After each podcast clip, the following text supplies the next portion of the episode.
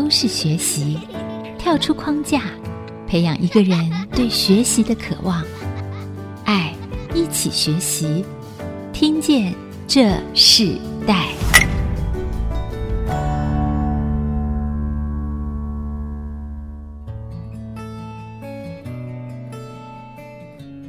朋友，大家好，欢迎收听《听见这时代》，我是主持人郭兰玉。今天在《听见这时代》节目现场，我们要跟大家分享的时代学习关键词，我们谈到的是酸甘甜的传承真滋味哦。客庄手作新时代，我们知道客家人在过去艰难刻苦的这个生活中，常常绘制人口的食物里，包含了许多传统的腌制食品，像是腌萝卜、赛老萝卜干啊、荆棘酱。看到在制作过程中，客家人，尤其是客家庄的妇女们，常常在这个过程中里头不添加防腐剂等化学的天然食品，是他们带给家人三餐最重要的增添风味。佐饭在佐餐的时候很重要的一个食物。我们看到最近在很多的这个新的时代，他们愿意回到父母的身边，愿意来。传承客家庄里头很重要的一些手做的天然腌制的食物，甚至来推动这个家族的事业。那今天我们特别邀请到来宾是现在在地食品文化非常重要的一个新的品牌。这个品牌在这几年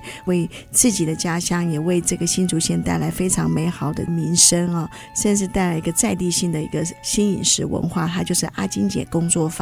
那我们今天一起到我们现场的来宾就是阿金姐本人啊，阿金姐你好。你好，大家好。阿金姐自己本身的名字叫康阿金，对不对？对对对。然后，但是大家现在都称呼你为阿金姐啊、哦。那、嗯、我们看到阿金姐，其实她是第二代媳妇，她是传承她婆婆的手艺。那今天她也特别带来了她的女儿彭巧贤，大家都称呼她为小贤啊、哦。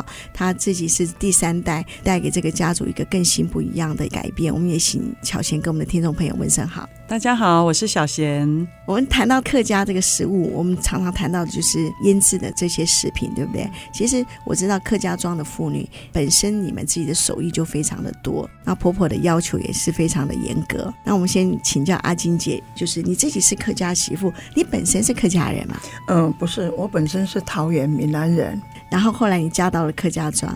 对，因为误闯了客家庄。那从婆婆手上，其实是我比较好奇啦，跟着婆婆身边学了很多客家妇女腌制的东西。所以当初其实嫁到客家庄的时候，你觉得最大的挑战对你这个媳妇而言是什么？第一个就是面对每天要讲客家话，听不懂。那你现在客家话讲的很好？呃，现在还可以，还可以，还可以。对对对。那做客家食物呢？是结婚之后才学的？是。跟着婆婆学的，那时候婆婆做梅子，就是做紫苏梅嘛。客家婆婆做的紫苏梅，其实是老一辈的做的都是会比较重口味，比方说比较酸、比较咸。因为我有小孩以后，小孩爱吃这么酸、这么咸的，不适合现代的小孩子吃，所以我在这个中间就一直去改良。你一嫁进来，你就适应整个客家的饮食文化吗？嗯，其实没有诶、欸。刚开始真的，比方说客家人的红糟酱，我就没有办法接受；客家人的吉酱，我也没办法接受。哇，那可是你现在阿金姐最重要的一个就是吉酱啊！哇，你第一次吃到吉酱的感觉是什么？我完全不会吃啊！婆婆拿出来放在桌上，我根本不会沾，因为我觉得那很奇怪的东西，一个味道很奇怪，一个颜色好像不是那么讨喜，就不会去想要吃。那你不想吃，可是你必须要学。对，那其实学做吉酱是后来我在加入农会以后，我们竹东好像也没有人在做真正的在帮一些产销班的班员做收购酸吉来做吉酱。那是因为我们那时候农会的主任说：“哎，你会做梅子，你会做腌制的东西，那是不是要麻烦我帮这些农民解决这个酸吉的问题？”我才。开始去学习做，那我在要做吉酱的时候，其实小孩反对，我每个小孩都反对，极力反对，好几个小孩，对不对？对，三个小孩都反对，那后来是，所以你当初也是反对吉酱之一吗？对，对啊，主要原因是什么？主要原因就是做好的事情，就是帮农民解决他们生产出来的橘子没有地方销售，比方说他们要再到其他乡镇去。就很贱价的被收购嘛，农会主任就觉得这样很可惜哈，我们自己竹东农会都没有就说：“哎、嗯，你是不是可以试做？”那我从不吃、不喜欢到后来，我就是跟我的农民协商。你们要种好的橘子给我，我来做好的橘酱。那时候就到隔壁邻居阿婆啊，那些婆婆这些大家去访谈，去问他们到底客家橘酱要怎么做。那要做很简单，那要做到好吃，大家能够接受。那我第一个想法就是说，因为做橘酱的前辈很多，真的很多很多了。可是我现在才要出来做橘酱，是不是我可能？这个市场已经被占据了，我要另辟一个市场、一个战场的时候，我要怎么？我第一个想到就是说，我用我们闽南人的思维去做。第一个，我不要那么咸；第二个，我不要那么酸，不要那么古早味，是不是要一点创新？再来一个味道要创新以外，包装要创新。大家知道吗？客家橘酱都是用酒瓶。看到的几乎都是酒瓶装，对不对哈？这个是已经既定的印象。可是那时候我在做的时候，我就想说，我绝对要跳脱，跳脱这个传统。所以我就做了有小罐的，有大罐的。那我的小罐的，就是我第一个想法就是要给小家庭；大罐的，就是一些餐厅或是一些比较喜欢吃的大家庭用的。再来一个，我想要的不是摆在。市场的地摊上卖的，我想要的是我这个橘酱做出来，我希望它是店铺里面上架，或是在百货公司里面。你从一个闽南人，然后嫁到了客家庄，成为媳妇，然后第一件做的这个腌制品就是紫苏梅。然后当时你吃的时候，阿金也提到说，你觉得客家的那个紫苏梅做的太酸太咸，你就改良，改良成你觉得自己也可以接受的方式。这个过程其实就是一个家庭的饮食的三餐的生活，可是到后来农会找到你，然后要你为这个新竹县的整个橘子，它的这个量产改良。可是你自己不吃橘酱，到你必须要做橘酱，不但要做，而且你希望这个做就是一个品牌，而且第一个品牌做到真的到百货公司，哎，真的就这样子来做成了。当初你自己在想这件事的时候，你有把它想成是一门生意吗？当我接跟农会主任接下这个橘酱的时候，我其实我就有想到。我一定要把这个鸡酱做的让大家都能接受，而不是像我以前吃到的那一种我不喜欢的那种口味。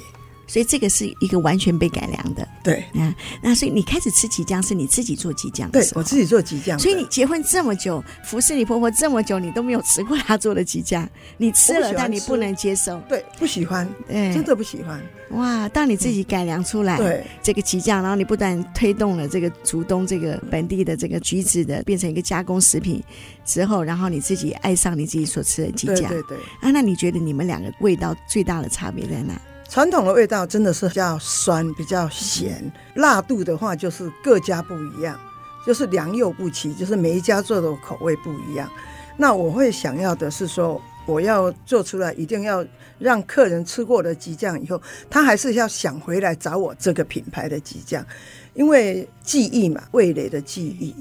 你吃到这个我的以后，再吃到别人的的时候，他呃，本来我吃的这个鸡酱好吃，可是吃到这一家又不对了，那可能我就会放弃啊，不想吃了，因为这个味道差异太多了，这样子。所以那时候我们就女儿回来以后开始打品牌，嗯，就是哎，吃鸡酱，你可能也想到的是阿金姐的鸡酱，可能比较适合年轻人啊，因为你自己做客家媳妇是第二代，嗯，那时候你就觉得第一代的那个口味就是没有办法。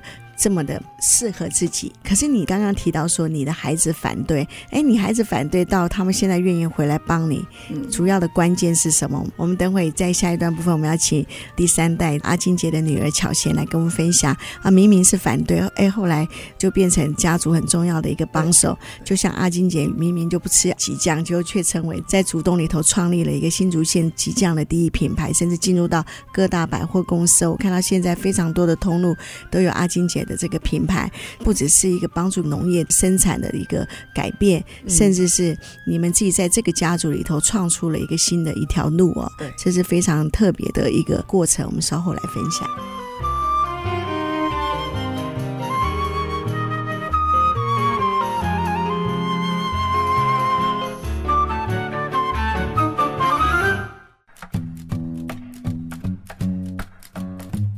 欢迎回到《听见这时代》，我是主持人郭兰玉。今天在《听见这时代》的节目里头，我们跟大家分享的世代学习关键词，我们谈到酸甘甜的传承、真滋味、客庄手作新时代哦。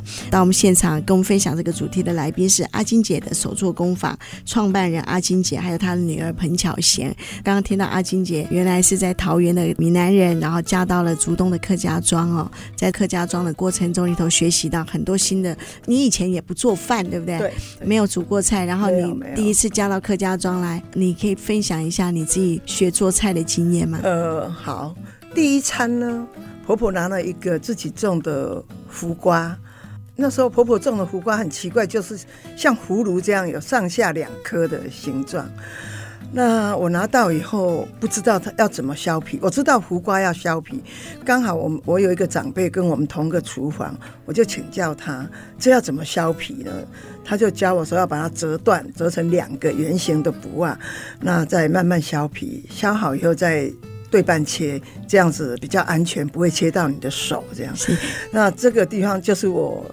初为人家的媳妇的第一餐，嗯就被考验了这一个卜仔的形状，所以这颗卜仔在我印象中里面，虽然我今年已经结婚四十几年了。我还是印象深刻，印象深刻。可是你就开始不只是学做客家菜，你也开始做腌制的食品。可是同样的，在腌制食品里头，你原本不吃激酱的，然后你自己改良，就像你原来吃的第一个紫苏梅一样，跟着婆婆一起做。然后后来你觉得太咸了，嗯，然后太酸了，你把它改良成你自己都可以吃的。对，真正成为一个事业，这并不容易，因为你原本就说你说要做，你就要做到可以到各个通路。嗯，那所以这个激酱的这个。事业带着女儿巧贤做，我知道刚刚你提到说孩子们本来就反对，嗯、后来到接受，那主要的原因是什么？可以请巧贤来回答吗？你愿意回到家里来接续妈妈她现在所做的这些事情，变成自己也投入下去？那最重要的原因是什么？呃，从小到大，我妈妈一直都是家庭主妇，很传统的家庭主妇。那她会做的菜都是我们爱吃的菜。他才会做给我们吃。那那时候他要做吉酱的时候，我们都吓到了，想说怎么会做一个我们都不爱吃的东西呢？然后那时候他是跟我们说，哦，因为农会这边希望说做一些吉酱之后呢，能够这样协助到我们自己在地的农民。那那时候我就觉得说。妈妈也太有爱心了吧，这爱心泛滥。然后，但是我们就想说，那既然是做好事，那我们就开始，嗯，妈妈开始做，我们也就支持她。那那时候，我跟姐姐就跟她说，啊，如果你做到那个调到那个口味是我们能接受的，那就应该这个口味就差不多了，因为我们要卖是卖给未来的年轻人的。所以当初阿金姐花了多久时间，然后做出一个你孩子都能接受这样口味？我做了好几次。其实不懂，也不知道，真的是摸手，一直问隔壁阿婆那些老一辈的怎么，因为每一家有每一家的做法不同。后来我就找到我自己的方式，就是说，为什么那个激酱的那个苦哈一直没有办法降低？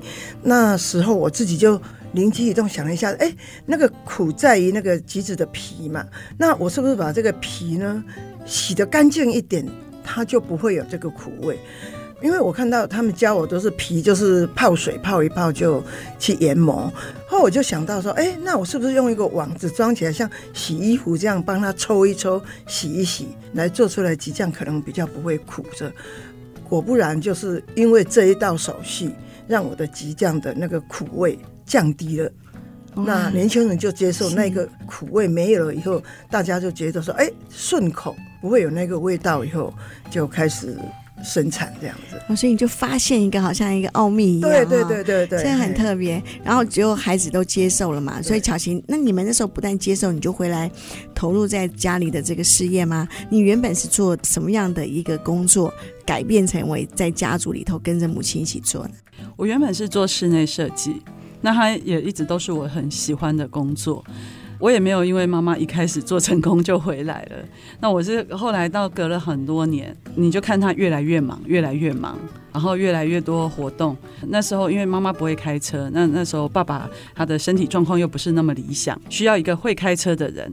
那我就想说，好吧，回来个一年，等弟弟当完兵回来的时候，让弟弟接手。我还是想要返回我的工作岗位的。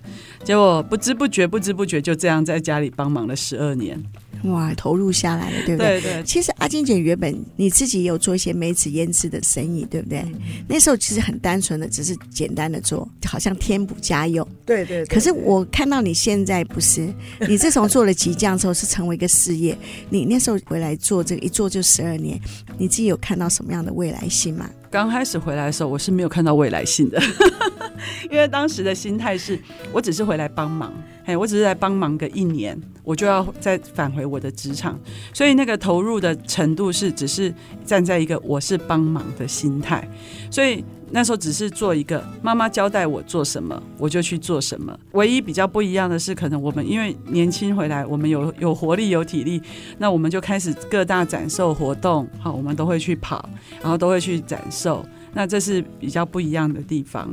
但是当我慢慢的决定留下来投入之后，我们慢慢看到的是，真的是一个很大的未来性，是因为二十年前哈。以前都还不会讲究健康，十几年前其实也还没有，真的是一直到这几年开始食安风暴之后，才开始很多人会开始追求一些比较养生健康的食品，那也开始比较会注重天然的食品。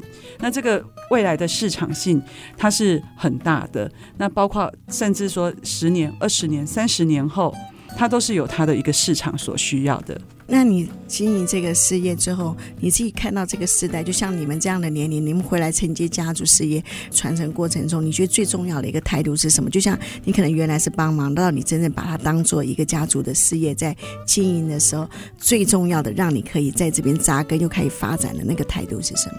刚回来的时候，一定心里都会忐忑啊，尤其那时候在新竹工作的话，大部分都是做科学园区的工作。很少像我们回来这样务农的，所以回来务农都会被人家笑，就是外面混不下去嘛，才会回来的。所以那时候心里一定会有很多的忐忑。那包括这些的过程里面，也会有很多人给你很多杂音啊。包括说那时候他们会说啊，你不用那么用力啊，干嘛那么认真做？最后还不是都是弟弟接啊？因为会觉得说 客家人的传统嘛，都是儿子接嘛。那我那时候就跟妈妈说。我不会这样想哎，我要嘛就是以后大家三个人一起来努力这样子，这个过程里面你会自然而然找到一个使命感。我觉得最重要就是使命感，在这做的过程里面，你发现你不只是在做一个为自己的妈妈做。而是包括你自己有一个成就感了，因为你的农民开始肯定你了，开始相信你，包括我们的消费者也肯定我们了。好，那我们这样子在做是一个很良善的食品，然后很良善的事业。那你会开始觉得说，我做这件事情是在为这个，不要说这个国家，是说至少为我们地方是创造一个很好的一个示范。那我觉得这个是我的使命感，这个很特别。那。阿金姐自己本身呢？你看到孩子接你的这个事业，当然就像巧琴讲的，他们是几个孩子都一起做嘛。你当初在想，你对他们的期待是什么？做农业的这个东西哈，赚不了大钱，但是赚了一口饭吃绝对有。还有一个就是刚刚巧琴讲，是一种良善的。我为我的这些农民小农，他们种出来的东西，他们要求不多。比方说，他们有时候种出几颗橘子，三橘出来以后，可能采收的橘子只有三五千块，可是对农民来讲，它是多么天大的事情。三颗橘子没有卖出去，他可以担心到血压高。那我们就当那一个让他放下心来，把那个橘子卖给我们了，他可以安心的睡觉的。这样的一个人，我很好奇，当初找你的那个农会，他们在负责这件事，他们有想过你可以做的这么久这么好吗？我想他们也没想过。对，因为我是闽南人，那时候他们就笑我说：“啊，你这个好农妈做的激酱还不错，比我们客家人好吃。”这样子，哎，希望你可以一直做下去。那我们的农民呢，刚开始也没有看好我啊。到后面，他们发现我真的有做起来以后，他们开始种三级。哦，所以原来他们没有想要这么积极的种，对，对不对？对对，对。然后你开始做的好了，量出来了，他们才哇，这个阿金姐是玩真的哈。对对对，以前他们是砍掉、嗯、嫁接过干啊、茂谷干那些，哎，后来发现我跟他们收购，因为我用一个很好的价格，就是保证价格收购，所以让他们有信心，就继续再栽种。啊，这就很像巧娴讲的，就说其实你们带动了一个地方的农业经济哦，不容易。我们先休息一下，我们在下一段部分继续邀请阿青姐和她的女儿巧贤，我们一起来分享特装的手作竟然可以这么的受到欢迎，然后越来越知名，甚至到成为这个家族世代传承很重要的一个根基。我们稍后回来。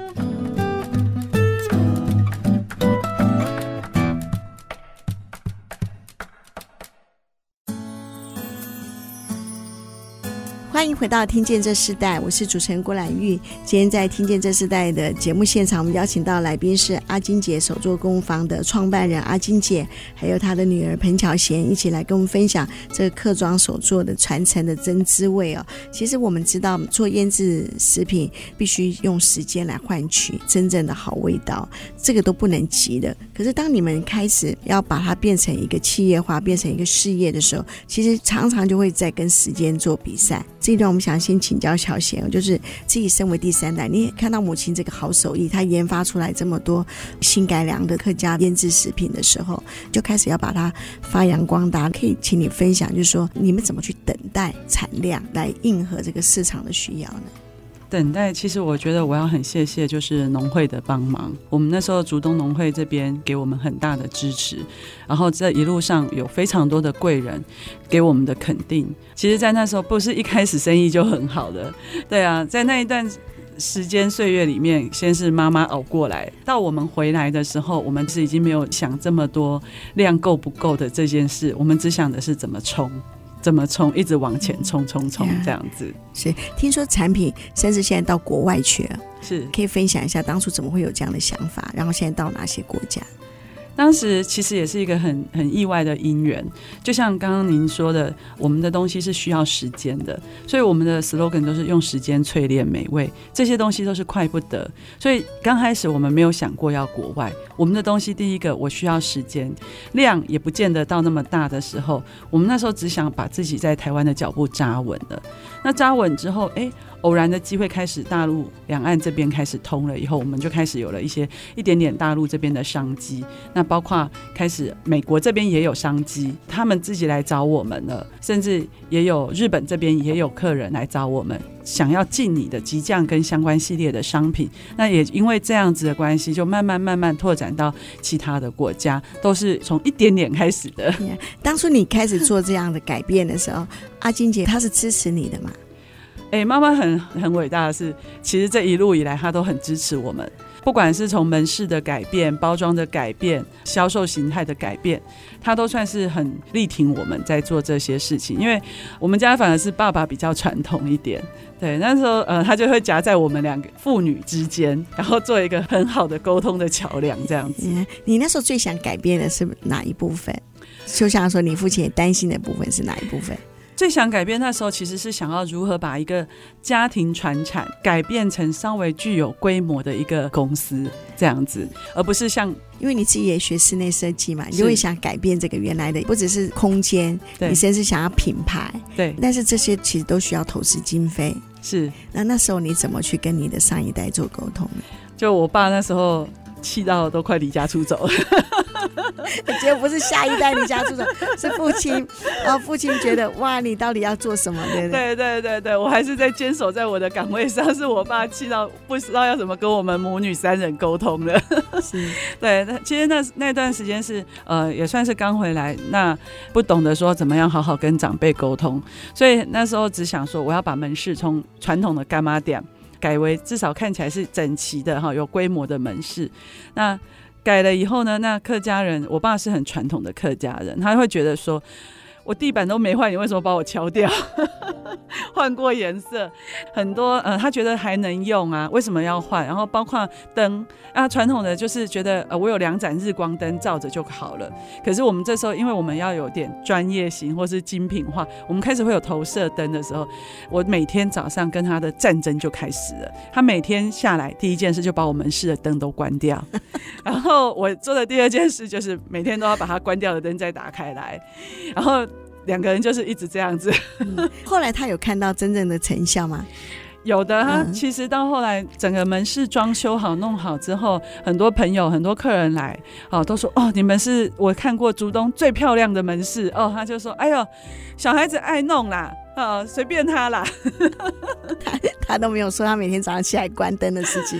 对对，这就是上一代和新的一代他们在做事方法不一样，但是看得出妈妈都是一直支持你的。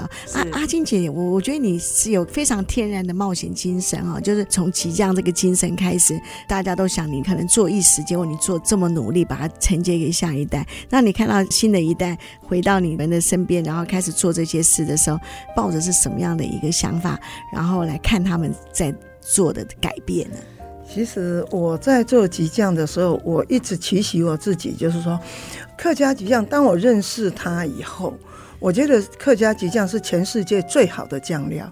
客家击匠里面的成分哈，除了橘子本身以外，就是少许的盐巴、少许的糖、点点的辣椒，就这样就造就一个客家很有特色的一个酱料。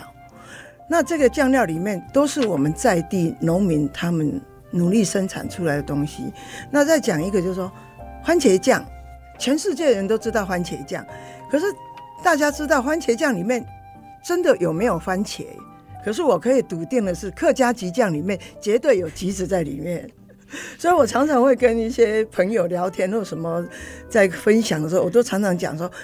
番茄酱都可以行销全世界了，为什么我们的客家籍酱就出不了这个大门呢？嗯、是眼光就是想要把它。出我们国门呀，yeah, 要到其他的国家去哦，对对对，这很特别。好，因着阿金姐今天这样的分享，我今天也会开始吃击酱。那很特别的另外一件事情就是，吉酱是你们当然是你们的主力。我可以请巧娴分享一下，在你们所有类别，你可以介绍一下，在腌制食品中，客家有哪些非常特别的类别，然后也是你们正在做的呢？呃，最特别的类别就是我们现在有在生产的人参萝卜。它其实这个品种是我们新竹特有的品种，只是很多人都不知道，都认为它是绿肥，甚至已经忘了这个有这个品种了。那个萝卜就叫人参萝卜。呃，不是，它的学名不叫人参萝卜，只是它的形状长得像人参一样，像韩国人参一样一条一条的，所以很多销售的时候，很多人都说：“嗯、呃，你们卖人参呐、啊？” 所以就是这样子命名而来的。那它其实，我觉得说，呃，这是我们很有客家特色的一个传统味道的。产品，但是我们透过我们的改良，以前的萝卜干很咸，好，那我们后来改为是不要这么咸，那甚至你直接拆开，你就可以吃了，就变成像零食一样吗？呃，可以当零食，也可以拿来配饭，或是切一切煎萝卜蛋，嗯、或是煮汤的时候丢两根下去做提味，就可以做一个很好的调味。你们在这些腌制里头，你觉得在这个腌制过程中，常常哪些材料的取得是比较困难的？材料的取得对我来说不是困难，而是跟农民之间的沟通是比较困难的。啊，最常会遇到的问题是什么？就是他没有告诉我们，他就自己种了，然后就自己就采来给我们了，然后就跟我们说：“我听人家说你们都有在收。”那那那怎么办呢？其实遇到这种状况的情况之下，我们大部分都会还是他今天他再来了，我们还是会跟他收，但是我们就会跟他讲，我们也有我们的为难的地方，因为我们一定有器重好的，我一定先以我器重好的为主。那到我器重好的收完了，如果量还需要，那我一定会找他。只要它的栽种方式是我们需要的友善的耕种方式的话，我们还是会找他的。如果是阿金姐的话，应该以前都收哈，就是你都没有办法，你反正你收来就做了，对不对？不会季节，对。可是我觉得农民哈，他们真的很辛苦，做农真的很辛苦，好不容易栽种出来了一些东西，我刚刚讲过，就是说不多钱。但是他就希望把他种出来的成果成品可以卖给人，而不是浪费掉这样子。所以我还是会舍不得那些老人家有没有带着回去，我还是收了这样。哎，其实客家庄很大部分都是勤俭持家的这样子的一个妇人啊，很多的妇女。然后为什么要腌制食物？就是希望把食物可以保存的更久。我看见自己阿金姐从一个闽南人的生活方式到嫁到客家庄就不一样的一个模式，但是对农民整个，我看你是非常的热情，也一直的透过自己的手艺，可以尽量的帮助他们新的一个农业链，这样的一个农业链，其实整个带动了整个新竹县啊是不一样的一个农业的经济风景。我们在这一段，我们先休息一下的时候，我们先请阿金姐跟我们分享一首你最喜欢的客家歌，嗯，然后让听众朋友一起来听。我就推荐一首一条花绣锦。好，那我们就在这首歌，我们先休息一下，我们下一段回来。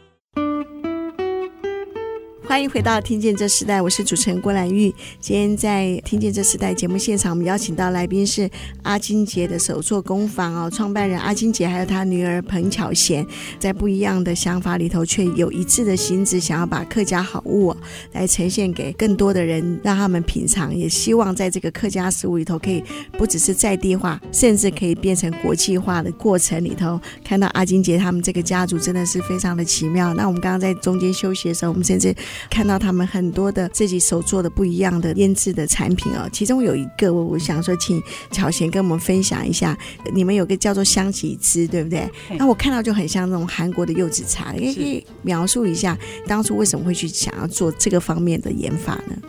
这是一个很好玩的一个笑话，就是有一个客人呢，他去买了吉酱回来给，然后回去之后他打电话来给我们，那时候是阿金姐姐的电话。他就说：“你们做这什么东西啊？怎么那么难吃？这样子的东西你们也敢拿出来卖？”那阿金姐就说：“啊，那请问你买了什么呢？”他说：“我买了你们的吉酱啊。”那你怎么吃呢？然后我没有想过我们吉酱会被人家讲成这样。他说：“我就拿来泡茶喝啊。”阿金姐就一直笑，一直笑。他说：“你用错了，它是咸的，它是拿来做蘸酱的。”他说：“我怎么知道？我从来也没吃过，我以为它就是泡茶喝的啊。”他说：“我就咳嗽感冒，我要喝啊。”那阿金姐就问他说：“那你有没有喝好？”他说：“我还真的喝好了。”你现在很奇妙，是客人反而回馈这样的反应啊、哦，所以就做了一个新的香吉汁，哦、就，就真的可以冲泡的，对不对？对。我们现场其实也有个叫人参萝卜，这个也是非常特别。听说是一个农民，他把他生产的萝卜拿到阿金姐的面前，然后你就去想了这样的事情，对，对不对？那时候是朋友。客家人在冬天都会种萝卜嘛，跟那个收割好以后，他会撒种子去。因为这个萝卜的特性，它只有四十天左右就采收，在过年前他就要采收，春耕的时候它就要整地。那他就是把大颗的拔起来以后，就晒成萝卜干。那小颗的他就想当绿肥，可是他觉得说太多了，太可惜了，当绿肥太，他就采了部分来送给我。那我看到这个萝卜时候，好可爱，好漂亮哦，白白嫩嫩，长长的一根一根。就忽然间在我的脑子里面回想了一下，我婆婆以前常讲的一句话说，客家人的妇女都很勤俭的，就是有钱的人是吃人参补身体，那比较穷困的人呢，他其实把萝卜当人参来吃，三餐配饭就是吃萝卜，没有什么好吃的，就是萝卜。那我就想到说，哎、那我这个是把它腌制起来，看看会变成是什么样的味道。那我就用我自己的。糊里糊涂的想法，我做了很多梅子，我的梅汁很多，我也不想太咸的东西，我就用梅汁去腌了。腌好以后，我就请隔壁邻居大家试吃，没想到大家一致好评。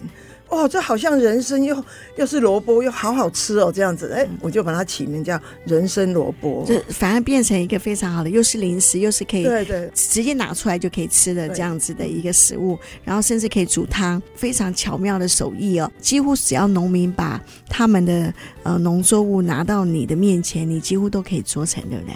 目前为止，可以这么说。没有难过我的时候，什么东西我不会做，不不想跟他做起来这样。哇哇！我看到这个你们做的这个是一个好像加工食品的事业，可是你们其实带动了农业经济的一个很好的一个循环。那你自己在做这个过程一路做了四十年，对不对？三十三十几年，快四十年了。你自己手上所做的这样子的，拥有的这样的手艺，你觉得带给社会最美好的一件事情是什么？你们都很放心、很安心的吃我家的食物，不用去担心这外面的这么多的添加物，因为每一样东西都是我做出来以后，都是我的家人、我的小孩先试吃，当他们觉得这个东西 OK 可以的时候，我才有拿出来这样子。可是我们知道这个用意，但是你真的要让它真的整个品牌被扩展，甚至变成每个人都可以把它变成一个家庭很好的，就像我们常常吃的果酱一样啊，甚至常常在三餐里头很重要的一个拌菜拌饭的很重要的一个酱料的时候，它就像你刚刚最早刚刚提到的，就说很像为什么外国的番茄酱可以做就做这么多，还可以营销到全世界哦。那巧贤自己在这个接续家族的过程中里头，你最想将家里的品牌里头带下一个什么样的未来？之前是我跟姐姐在家帮忙，那后来弟弟弟媳都回来协助了。我觉得这是以长辈来说是很幸福圆满的，就是孩子都在身边，然后我们都有共同的话题，比较不会说有一些什么家庭的隔阂上的问题。那再来一个就是呃回馈这个社会了。之前我们跟世光教养院的卓卓家园，我们一直以来就已经合作剥橘子，从吉酱开始我们就有剥橘子。那这个合作已经十年了。到去年开始合作的是洛神，他们栽种的洛神采收好交给我们之后，我们把它做成一个洛神花的果干，那甚至洛神花的茶。啊，让他们可以去义卖销售这样子，然后、哦、所以直接跟公益团体做合作。嗯、对，因为我觉得他们让我很感动的一件事，就是、嗯、他们即便是身心不健全的孩子，可是他们都还会想要的是做一个自己能够有给的能力，而不是一直等着人家给我东西。嗯、所以在透过这个过程里面，他们在前年种的时候是一颗都没有种出来。嗯，然后去年我们协助他教他之后呢，很不错的是他的整个产量就是暴增了，暴增。那我们也协助他们做成果干，那也真的是很谢谢很多人的支持，让我们哎很快又销售完了。那今年我们就再接再厉，更增加一些产能，这样子。所以其实你们要对这个农作物的生长也是要非常的了解。嗯、我我们刚刚听说你们也像摩斯汉堡这样子的连锁品牌都跟你们合作了。嗯，对。嗯提供你们酱料给他们吗？跟他们大概合作都是呃少量的季节性的合作，因为他们的量真的还蛮大，不是 不是我们这种手做食品可以负荷得了的。那但是呃我们也很谢谢他们愿意支持台湾在地的食材，在跟他们合作的过程，我们觉得让我们是学习，是让我们学习到很多东西。你自己从母亲身上学习到最大的一件事情是什么？我觉得从我。